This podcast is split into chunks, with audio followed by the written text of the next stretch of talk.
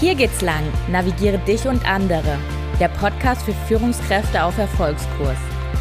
In diesem Podcast geht es darum, wie Führung in der Praxis oft aussieht, wie du dich erfolgreich selbst führst und vor allem, wie du dich zu einer großartigen Führungskraft für deine Mitarbeiter und Mitarbeiterinnen entwickelst. Mein Name ist Jasmin Wild und ich finde es mega schön, dass du heute hier bist. Hallo und herzlich willkommen zur zweiten Doppelpack-Folge im Jahr 2023. Wir stellen uns in dieser Folge der Frage, was sind eigentlich die größten Herausforderungen, vor denen Führungskräfte derzeit stehen? Genau so hat Jasmin diese Frage vor einigen Wochen an Anselm Grün gerichtet. Und er hat eine so spannende Antwort gegeben, dass wir dir diese nicht vorenthalten wollen. Wenn du dich jetzt allerdings fragst, wer war nochmal Anselm Grün und was hat er eigentlich mit Führung zu tun, dann hör gerne in die Episode 62 rein. Hier hat Jasmin ein Interview mit Pater Anselm geführt und da haben die über das Thema Tod und Sterben im Arbeitskontext gesprochen. Wir verlinken dir sehr gerne diese Folge in den Show Notes.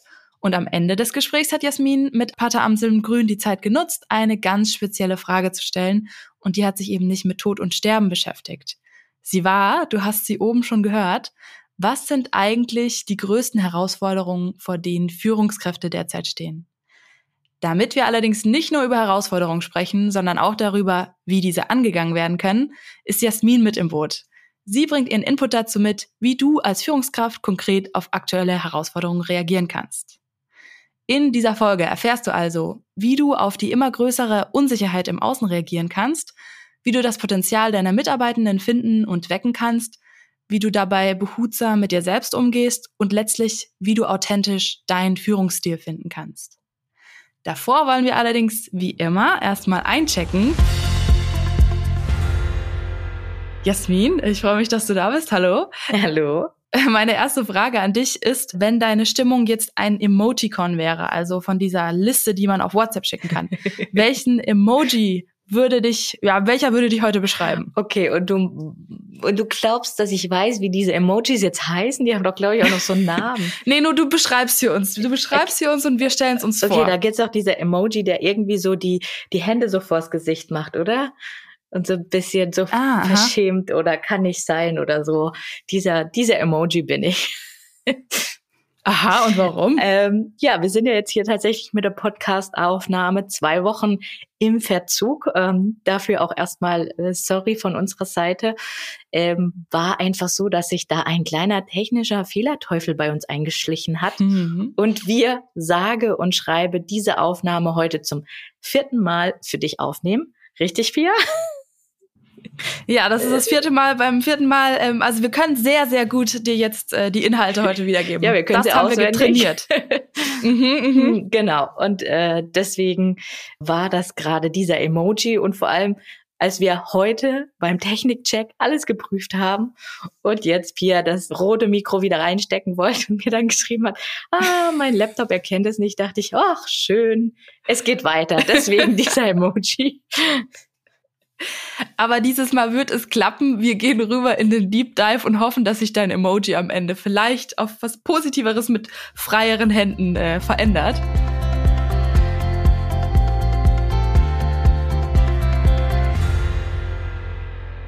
Das Thema der heutigen Folge ist, was sind die größten Herausforderungen von Führungskräften und wie kann ich diese angehen? Beginnen wir doch mit der ersten Herausforderung und dazu hören wir einfach mal in die Audiodatei von Anselm Grün rein. Er beginnt nämlich so. Das größte Problem ist die Unsicherheit, dass wir nicht mehr planen können. Frühere Führungskräfte haben das Gefühl gehabt, wenn ich zehn Jahre vorausplanen kann, bin ich eine gute Führungskraft. Heute können wir nicht mehr planen. Wie gehen wir mit Unsicherheiten um? Okay, Jasmin, was sagst du denn? Was können Führungskräfte aus deiner Sicht tun, um mit dieser wachsenden Unsicherheit umzugehen? Ja, Pia, ich habe lange über die Frage nachgedacht und mir kam als erstes so ein Bild von ja von so einem Spruch, als ich 2019 in Marokko in so einem Surfcamp war, da hing so ein Plakat mit so einem Spruch, da stand drauf: You can't stop the waves, but you can learn to surf. Und irgendwie mit Unsicherheit kommt mir immer wieder dieser Spruch bei mir im Kopf hoch. Und ja, was heißt der Spruch auf Deutsch? Du kannst die Wellen des Lebens nicht stoppen, aber du kannst lernen, auf ihnen zu surfen. Und so eine Welle kann man ja auch assoziieren als Unsicherheit, als ja etwas Großes, Angsteinflößendes, vielleicht auch etwas Unbändiges, Mächtiges, auch irgendwie unberechenbar. Mhm. Und Pia, ich glaube, du kennst es, so wie ich auch, wenn man zum ersten Mal surfen geht und man geht dann so ins Wasser rein und der Surflehrer sagt einem vorher noch so, ja, passt auf euer Brett auf, dass ihr es nicht ins Gesicht bekommt. Und man läuft dann so äh, schön ins Wasser rein und bumm, bekommt so dieses Brett inklusive Wasserladung ins Gesicht. Ja, dann ja, fühlt sich das nicht so gut an.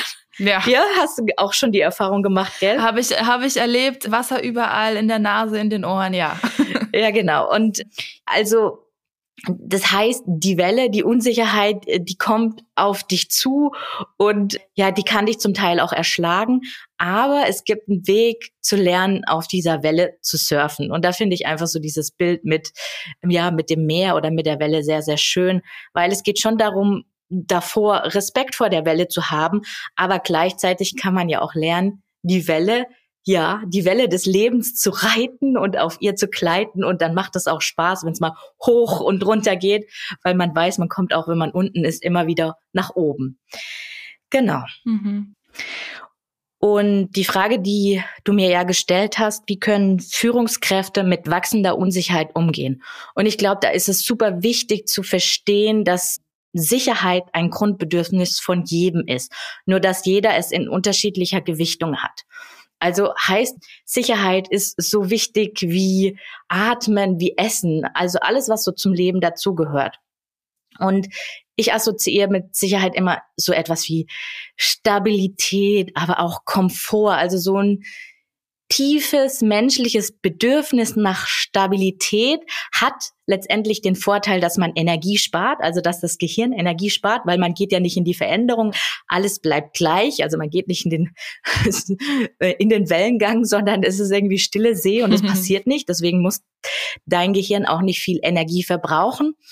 Und alles bleibt gleich. Und die Frage, was du als Führungskraft tun kannst, um mit dieser Unsicherheit umzugehen, ist dir zum einen mal die Frage zu stellen, was brauchst du denn letztendlich, um dich sicher zu fühlen? Sind das Themen, die nach innen gerichtet sind oder sind das Themen, die nach außen gerichtet sind? Themen, die nach innen gerichtet sind, können sein, Du brauchst ein Selbstvertrauen, ein gewisses Selbstvertrauen zu dir selber. Themen, die nach außen gerichtet sein könnten, sind, du brauchst eine finanzielle Rücklage in einer monetären Höhe. Und da einfach mal zu gucken, was, was brauchst du direkt, um dich sicher zu fühlen? Und wenn man dann diesen Check gemacht hat, dann ist ja die Frage, okay, sind es eher Themen, die nach außen gehen oder sind es eher Themen, die nach innen gehen? Und ich glaube, die Antwort, damit umzugehen, ist, dass man einfach mehr Sicherheit in sich selber spürt. Und wie kommt man dahin? Man kann einfach sich vorstellen, man macht Halt. Man macht so einen persönlichen Stopp. Man geht an die Haltestelle bei sich selber und Genau, also ich glaube, dass die Antwort darauf letztendlich ist, dass man seinen Halt im Inneren findet.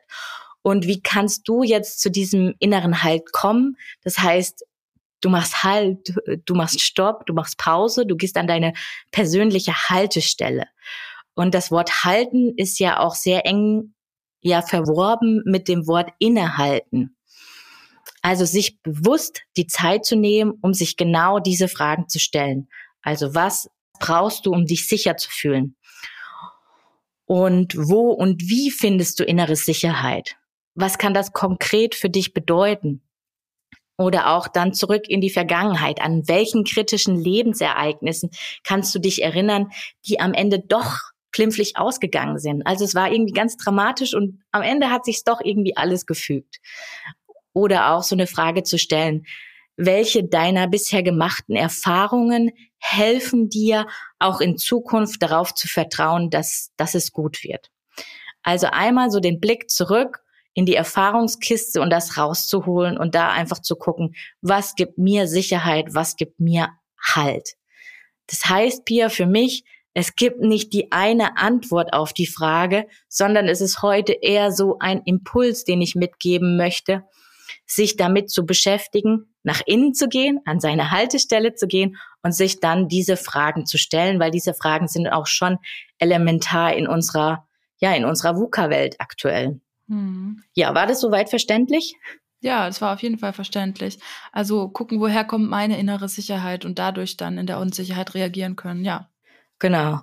Und ich glaube, so ein Leitspruch, der mich da auch immer begleitet, wenn es dann einfach mal draußen irgendwie der Sturm tobt und man weiß nicht, wie es weitergehen soll, so das Leben wird vorwärts gelebt und rückwärts verstanden. Also allein dieser Spruch, ich weiß gerade nicht, für was das gut ist, für was das gut sein soll, aber am Ende fügt sich das und es wird dann doch gut oder noch besser. Genau. Und ich hatte ja gerade schon mal angesprochen, VUCA-Welt, also Natürlich ist Führung heutzutage noch viel anspruchsvoller geworden, weil eine Krise jagt die nächste, beziehungsweise die Krisen überlagern sich sogar. Heißt Brexit, Corona, Ukraine und so weiter, alles kommt zusammen. Erdbeben jetzt auch ganz frisch, ne? Ja. Und deswegen ist es für Führungskräfte aus meiner Sicht elementar, sich mit dem Thema Unsicherheiten zu beschäftigen, weil es wie so ein, wie soll ich das nennen? Das wird wie so ein ein Thema deines, deines Arbeitslebens. Wird einfach dazugehören, wie es früher vielleicht dazugehört hat, äh, Ziele zu vergeben, gehört es heute dazu, sich mit dem Thema Unsicherheit und wie wir damit umgehen, gehört einfach auch auf die To-Do-Liste einer Führungskraft. Und es ist so verdammt wichtig, weil alles, was gestern vielleicht noch normal war, kann morgen total anders sein. Das heißt, neue Jobprofile, neue Methodiken, aber auch ganze Branchen, die wegbrechen oder eine komplett neue Generation, die anders tickt. Die, ja, die Babyboomer gehen weg und dann kommt da so eine neue Generation, die ganz andere Erwartungen an die Arbeitswelt haben. Deswegen finde ich, das ist schon sehr wichtig, sich mit dem Thema auseinanderzusetzen für sich als Führungskraft, was gibt mir Halt, auch was gibt mir Halt, wenn diese oben beschriebenen Themen, die ich gerade ja genannt hat, ja, wenn die auf mich zukommen, also was gibt mir dann letztendlich Halt? Und dann im nächsten Schritt aber auch das Ganze dann im Team, ja, im Team zum Thema zu machen, weil ja, das Team lebt ja auch in der VUCA-Welt, also es geht ja weiter. Und da ist ja auch so die Frage, was kann, was kann deinem Team Orientierung und Halt geben? Und äh, wenn man in so einer Krisenzeit ist, dann Ziele, die man mal ausgerichtet hat, die sind dann in der Krisenphase tatsächlich ja gar nicht mehr so relevant, weil man sich auf andere Dinge fokussiert, da einfach auch wieder zu gucken, was ist der Kern deines Teams, was ist das Wertegerüst deines Teams, was ist das Why, was ist die Vision, was ist etwas Höheres, auf das du und dein Team sich letztendlich committen können, damit sie in irgendeiner Form Halt und Orientierung in unsicheren Zeiten haben. Ja, also dieser Blick auf die Werte, auf die Vision, auf das Höhere, das finde ich sehr interessant. Darüber sprichst du ja insgesamt auch sehr, sehr gern. Also wer sich dafür interessiert, äh, da gibt es so viele Podcast-Folgen, die sich mit dem Thema beschäftigen.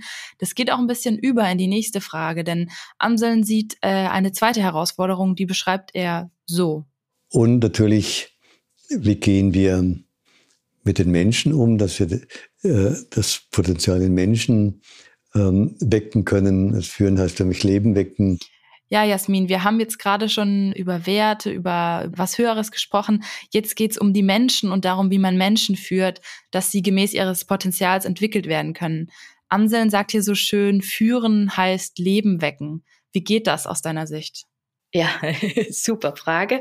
Aber auch meine, ja, wie soll ich sagen, auch eines meiner Lieblingsthemen, äh, das Potenzial in Menschen zu wecken. Und tatsächlich schließt sich jetzt auch der Kreis mit Marokko, weil das Buch von Anselm Grün, das ja auch so heißt, Führen heißt Leben wecken, habe ich in Marokko im Surfurlaub gelesen. Und ich habe da in der Recherche, in der Vorbereitung nochmal reingeguckt, was so meine größte Erkenntnis aus dem Buch war. Und ich habe mir fett angestrichen, Jammern gilt nicht, Führung ist aktiv oder Führung ist etwas Aktives. Mhm. Das fand ich, ja, fand ich einfach schön nochmal. Aber jetzt zurück zum Punkt. Amsel sagt neben dem Satz Führen heißt Leben wecken, sagt er auch ganz oft, in der Führung geht es darum, andere aufzurichten. Und ich würde das immer beschreiben, mit andere zum Wachsen zu bringen. Im Grunde geht es ja um das um dasselbe. Es geht darum, andere nicht klein zu machen, sondern genau das Gegenteil. Jeden in seiner Einzigartigkeit anzuerkennen. Also jeder ist unique, jeder ist besonders, jeder ist einmalig, hat besondere Talente und das zu sehen und das zu fördern und das anzuerkennen. Und ich war bei Anseln in einem Seminar und ich bin mir nicht mehr ganz 100% sicher, ob es so oder so ähnlich vonstatten gelaufen ist. Aber ich glaube, er hat so eine Geschichte erzählt von einer Frau. Und dann hat er eine Frau aus dem Plenum äh, vor sich genommen, also quasi vor sich gestellt und hat sie dann mit dem Kopf äh, nach unten gedrückt und sie dann gefragt, ja, wie fühlst du dich jetzt? Und es ist ja klar, wie die Frau sich fühlt. Also sie wird mit dem Kopf nach unten gedrückt, also die ganze Körperhaltung einmal schon nach unten. Also auch keine guten Gefühlscocktail, der da entsteht, sondern genau das Gegenteil. Mhm. Und dann, was er gemacht hat, im nächsten Schritt hat er sie aufgerichtet. Also er hat ihren Kopf wieder, so dass sie gut nach vorne gucken konnte, hat seine Hand auf ihre Schulter gelegt und hat sie einmal so aufgerichtet, um das Ganze metaphorisch aufzuzeigen.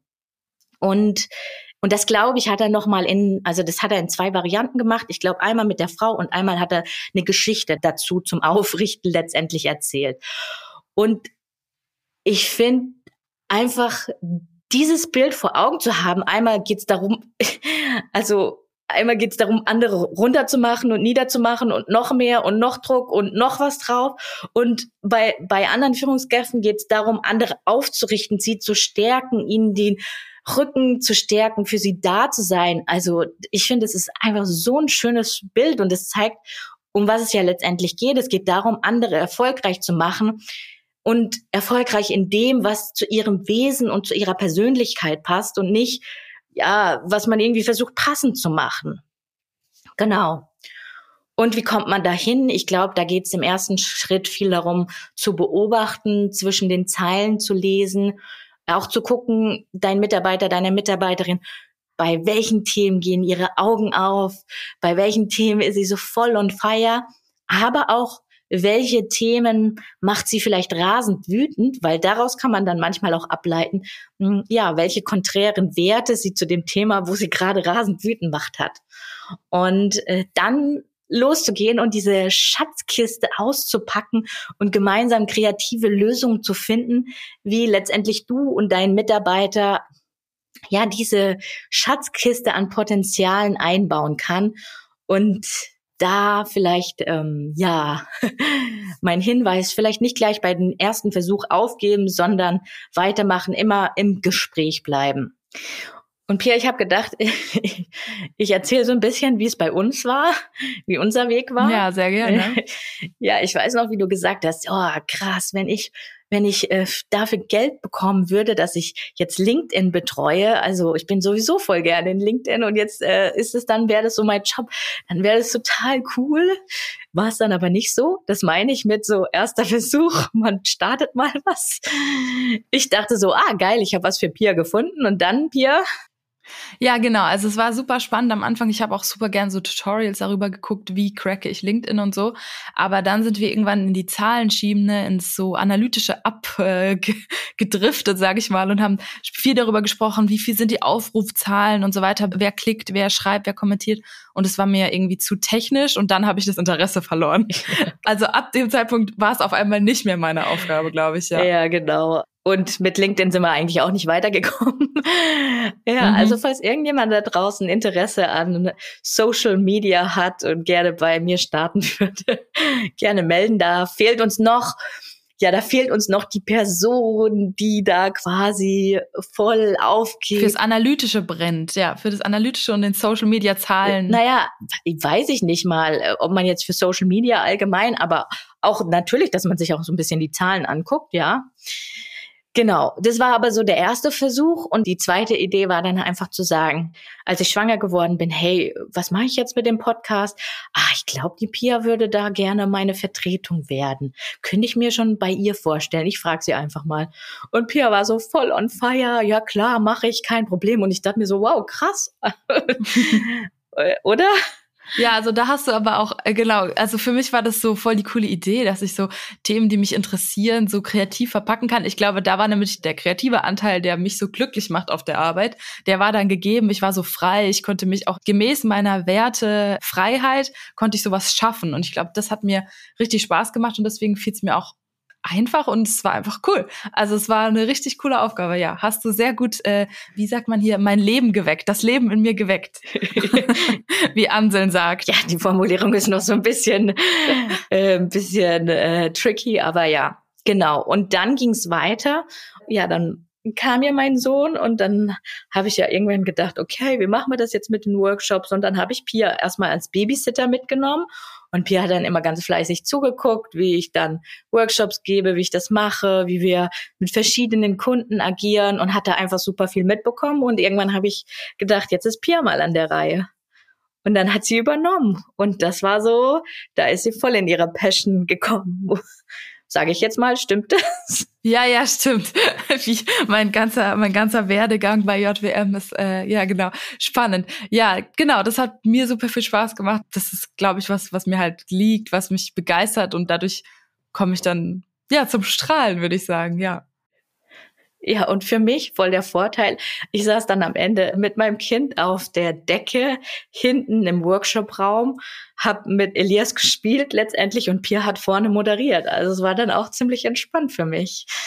ähm, genau. Deswegen würde ich sagen, Win-Win-Win-Situation.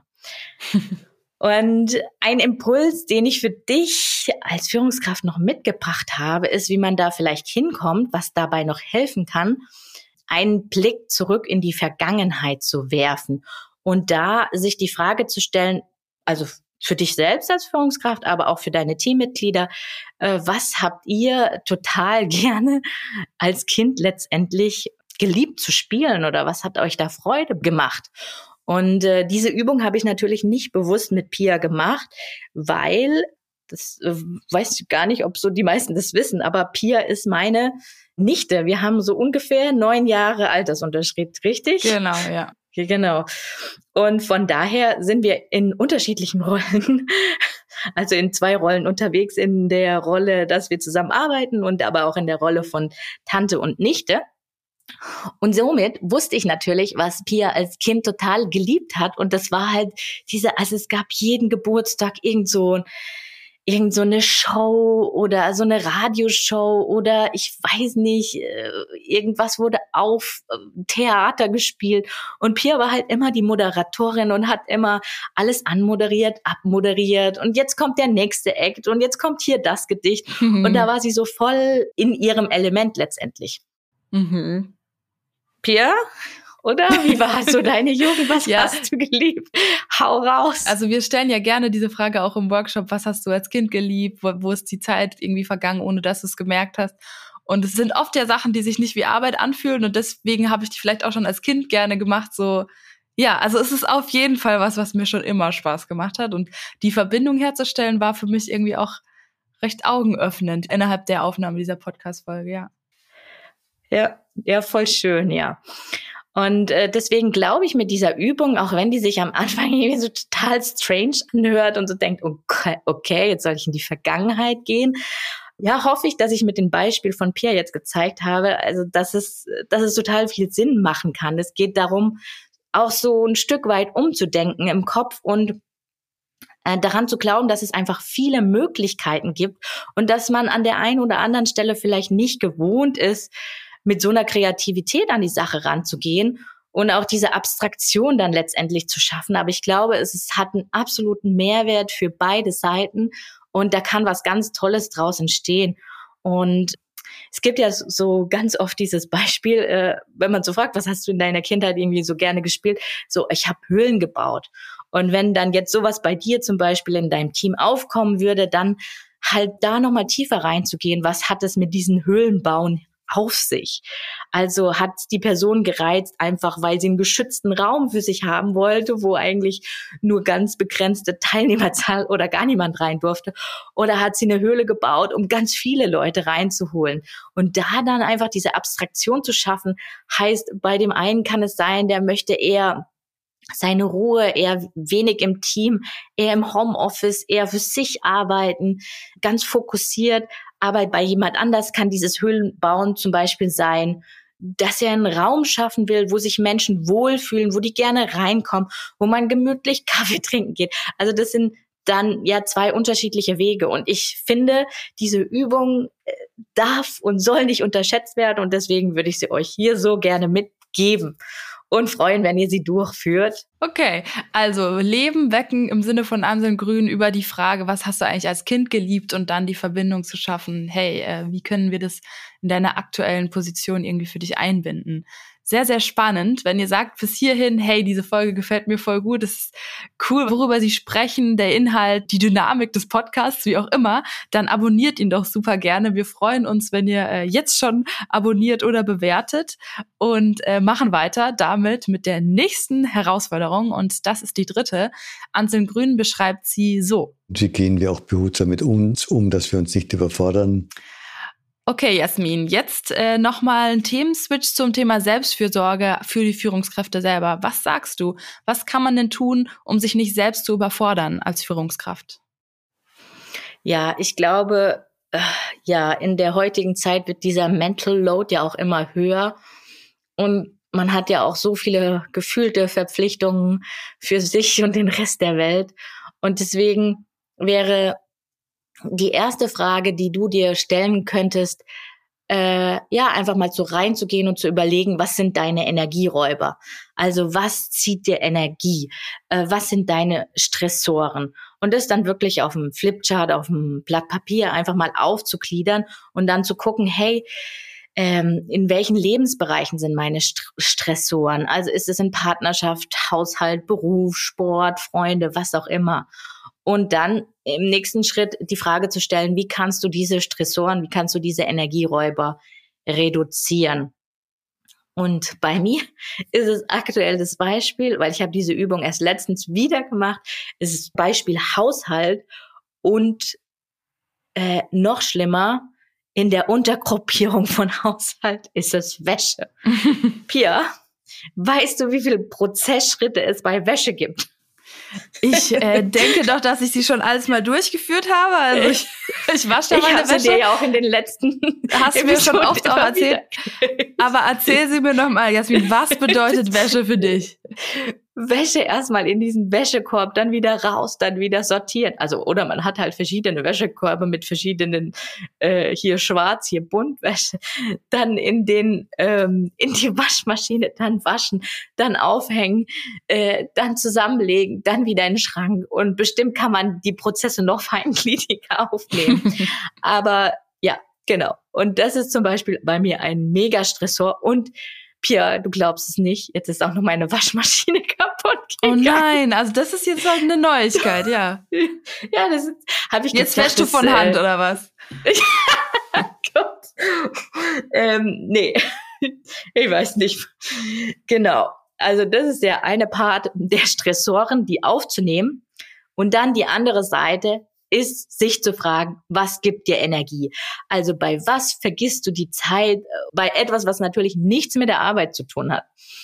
Und ähm, da mag ich immer diese Glas-Metapher.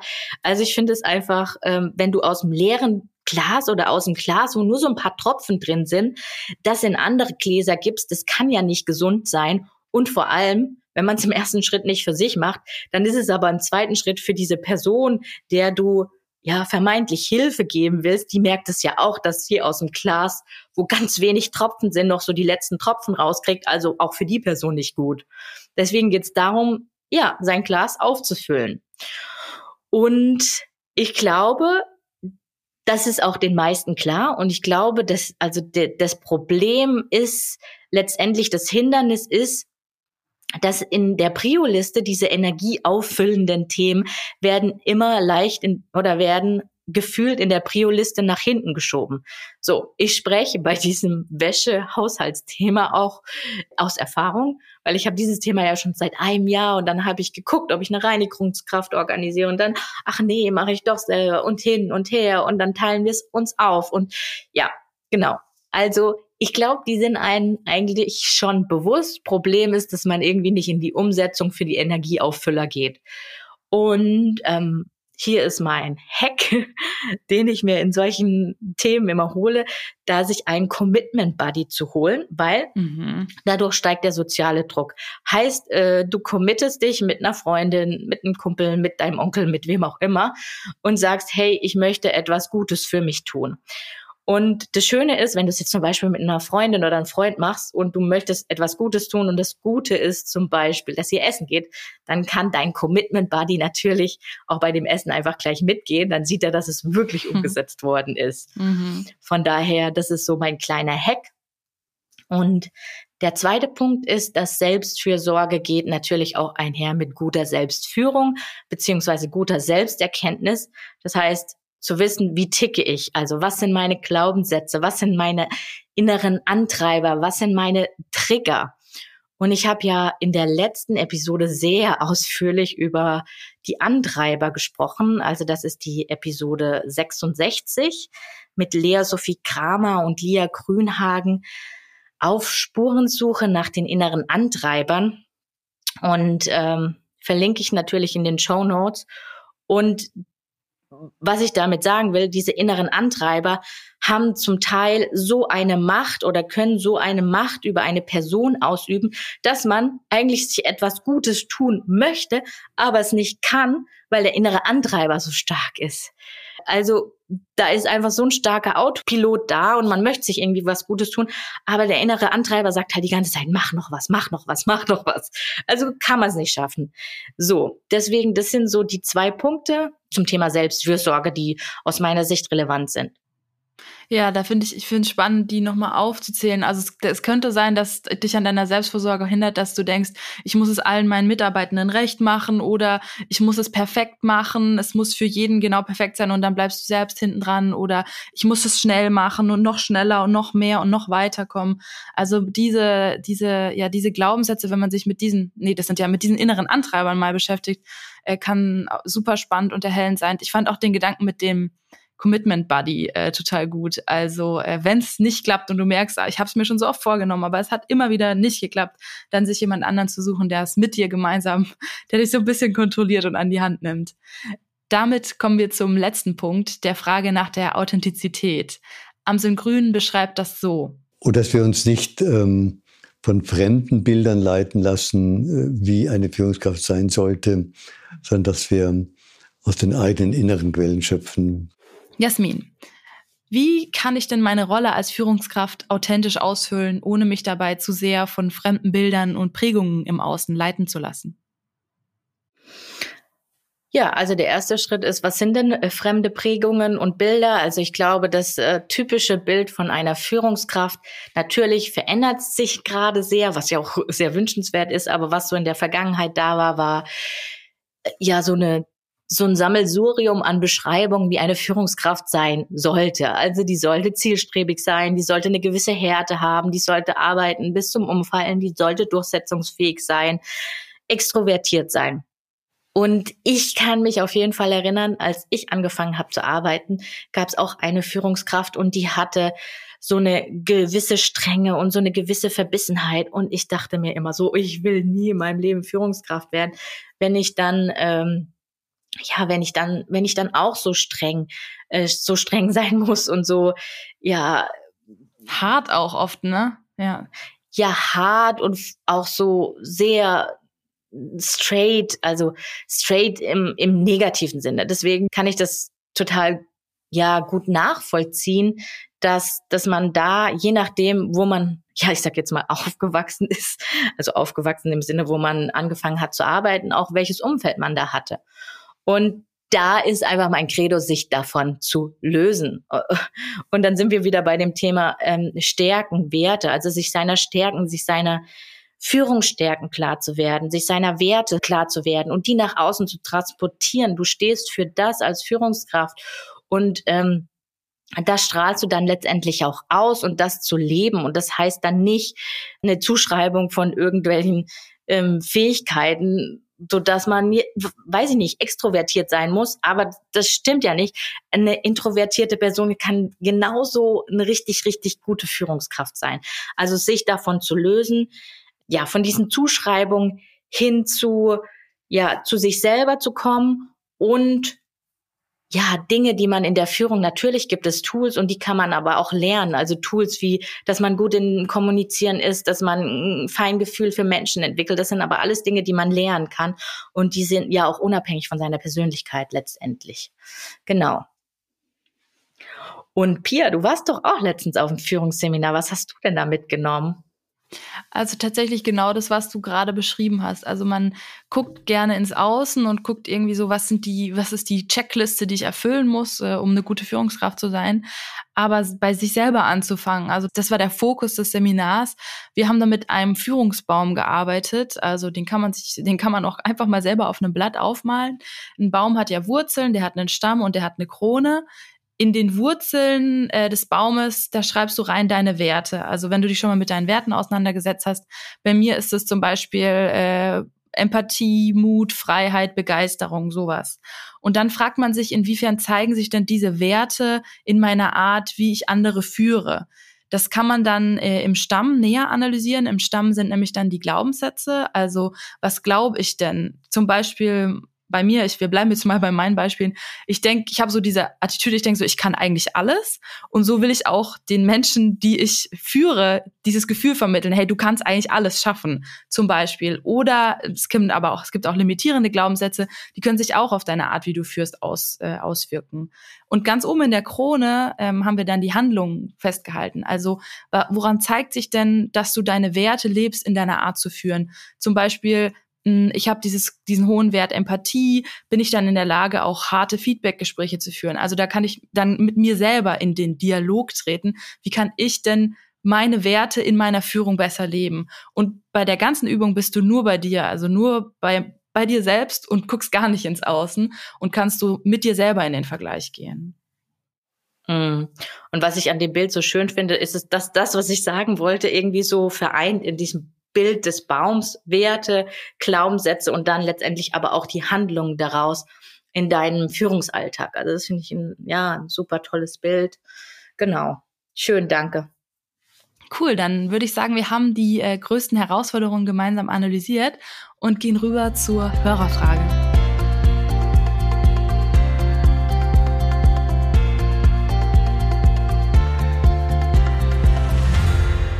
Die dieswöchige Hörerfrage kommt von Annika und Annika beschreibt ihre Situation so. Ich habe ein Angebot erhalten, als Führungskraft ein kleines Team aufzubauen.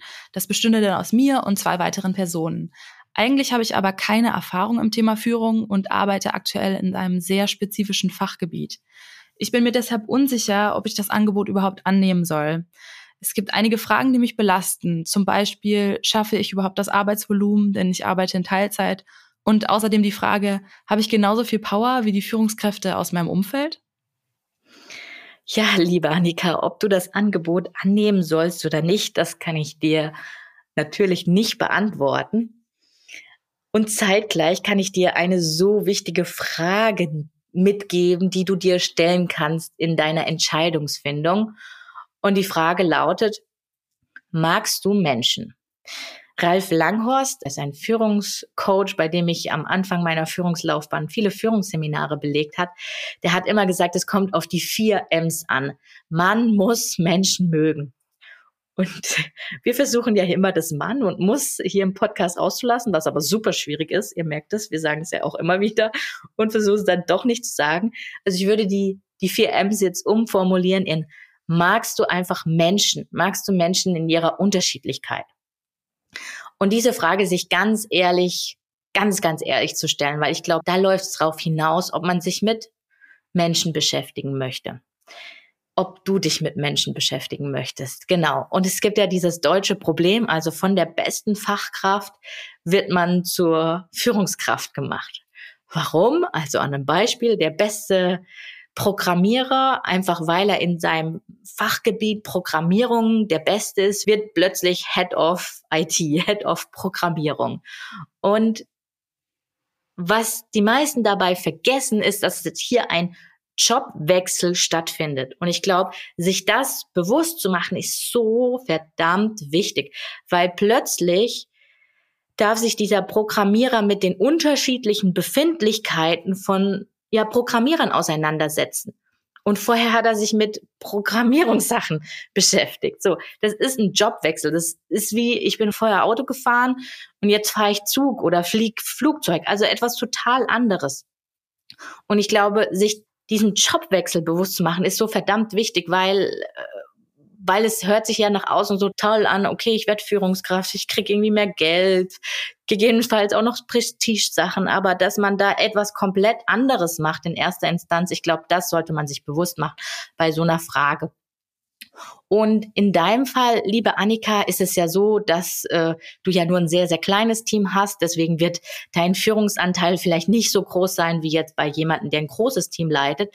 Also das heißt, deine Fachaufgaben sind immer noch da äh, kombiniert mit aber Führungsaufgaben. Genau. Und die andere Frage, die du ja gestellt hast zu deinem Arbeitsvolumen in Teilzeit. Ich nehme jetzt erstmal an, dass du in Teilzeit bleiben möchtest. Und der Vorteil davon ist, äh, dass du ja dann ein Team hast, an den du Aufgaben abgeben kannst. Das hattest du ja vorher nicht. Also das ist ja eigentlich das Schöne an der Führung. Also Delegation ist ja wie eine Kapitalanlage. Das heißt, wenn neue Mitarbeitenden kommen, dann solltest du da auf jeden Fall mehr Zeit investieren, also mehr Arbeitszeit von dir. Und später, wenn die Einarbeitung vorbei ist, dann hast du letztendlich die Rendite.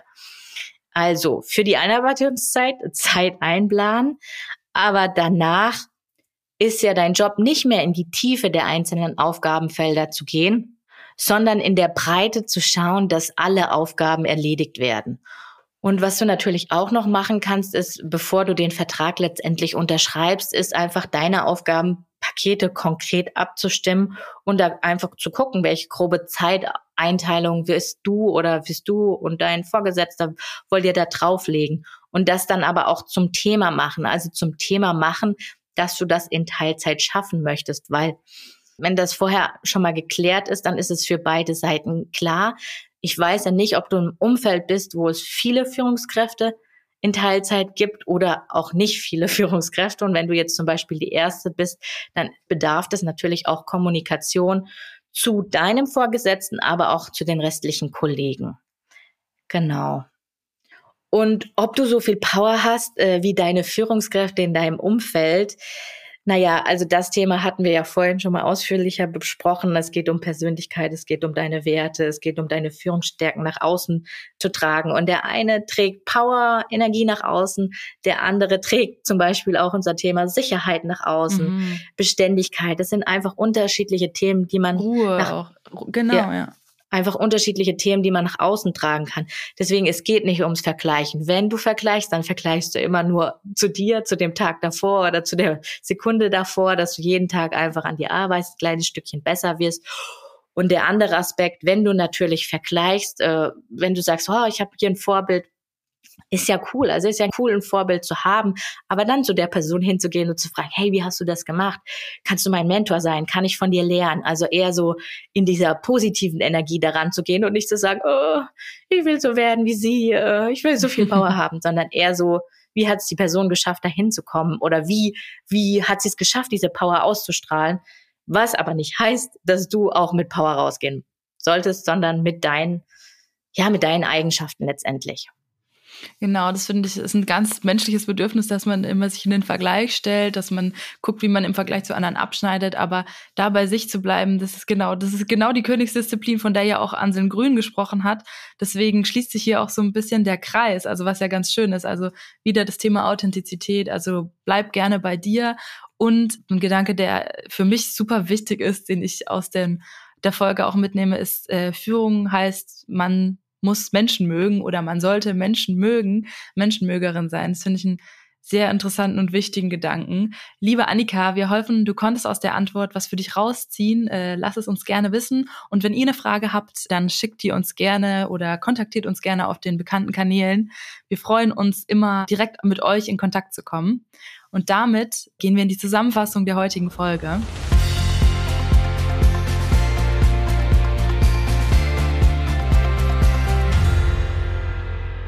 Wir haben uns mit den großen Herausforderungen von Führungskräften beschäftigt und ganz am Anfang sind wir eingestiegen im Wasser auf den Wellen. Wir sind auf den Wellen gesurft. Wir haben nämlich gelernt, es ist okay, also die Wellen kommen, die können, die können kommen, die können wir nicht ändern, aber wir können lernen, sie zu surfen.